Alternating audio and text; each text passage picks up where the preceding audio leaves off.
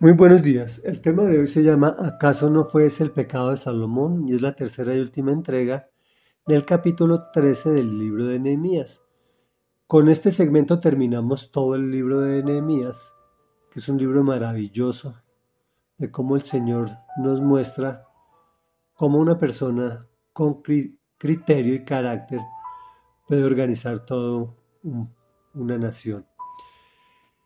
En contexto, Después de la llegada de la cautividad, Nehemías organiza el servicio del templo, levanta la muralla, pero es llamado a Babilonia y donde pasa un, un tiempo largo. Cuando vuelve a Jerusalén se encuentra con una nación diferente a la que había dejado.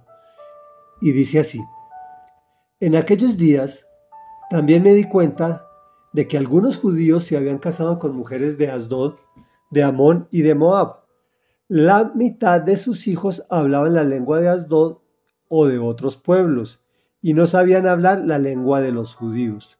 Entonces los reprendí y los maldije. A algunos de ellos los golpeé y hasta les arranqué los pelos y los obligué a jurar por Dios. Les dije dos puntos comillas. No permitan que sus hijas se casen con los hijos de ellos, ni se casen ustedes ni sus hijos con las hijas de ellos ¿Acaso no fue ese el pecado de Salomón, rey de Israel? Entre todas las naciones no hubo un solo rey como él. Dios lo amó y lo hizo rey sobre todo Israel, pero aún a él lo hicieron pecar las mujeres extranjeras. ¿Será que también de ustedes se dirá que cometieron el gran pecado de ofender a nuestro Dios casándose con mujeres extranjeras? A uno de los hijos de Joyadá, hijo del sumo sacerdote Eliasab. Lo eché de mi lado porque era yerno de Zambalat el Oronita. Comillas, recuerda esto, Dios mío, en perjuicio de los que profanaron el sacerdocio y el pacto de los sacerdotes y de los levitas. Yo los purifiqué de todos lo extranjero y asigné a los sacerdotes y levitas sus respectivas tareas también organicé la ofrenda de la leña en las fechas establecidas y la entrega de las primicias. Acuérdate de mí, Dios mío, y favoreceme. Comentario. Imaginemos cómo sería la situación de Enemías al volver y encontrarse que las nuevas generaciones ni siquiera sabían hablar su lengua, pues muchos judíos se habían casado con mujeres extranjeras los había enamorado las costumbres y placeres que estos pueblos ofrecían. Incluso hasta hablaban varios idiomas, pero no hablaban el lenguaje que Dios aprobaba para este pueblo.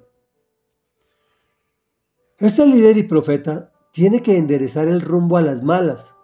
Hasta el sumo sacerdote se había contaminado al permitir que su hijo se mezclara con una de las importantes familias extranjeras les hace la pregunta del millón.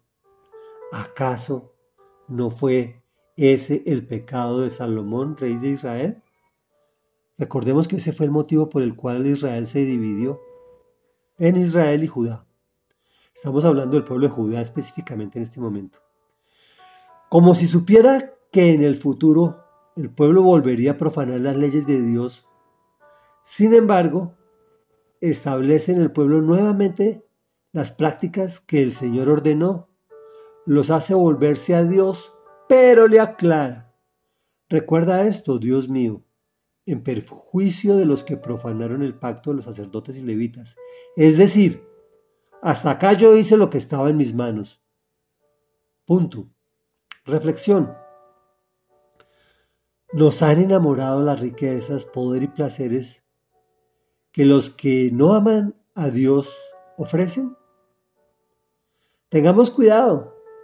Hasta Salomón, el rey y hombre más sabio que ha existido, cayó en ese pecado. Oremos. Amado Rey, Dios y Padre de la Gloria, te alabamos y te bendecimos, te glorificamos y te exaltamos porque solo tú eres santo, santo, santo. Señor, reconocemos que toda la humanidad tendemos a pecar con mucha facilidad al punto que cuando nuestros líderes, buenos líderes que nos que nos llevan a tu presencia, que buscan de ti, se ausentan, volvemos a tomar el rumbo equivocado. No permitas que eso ocurra en nosotros, Señor. No es un tema de sabiduría, es un tema de fe. Por favor, Señor, añade más fe a nuestra fe. Te lo rogamos en el nombre poderoso de Jesús. Amén y amén.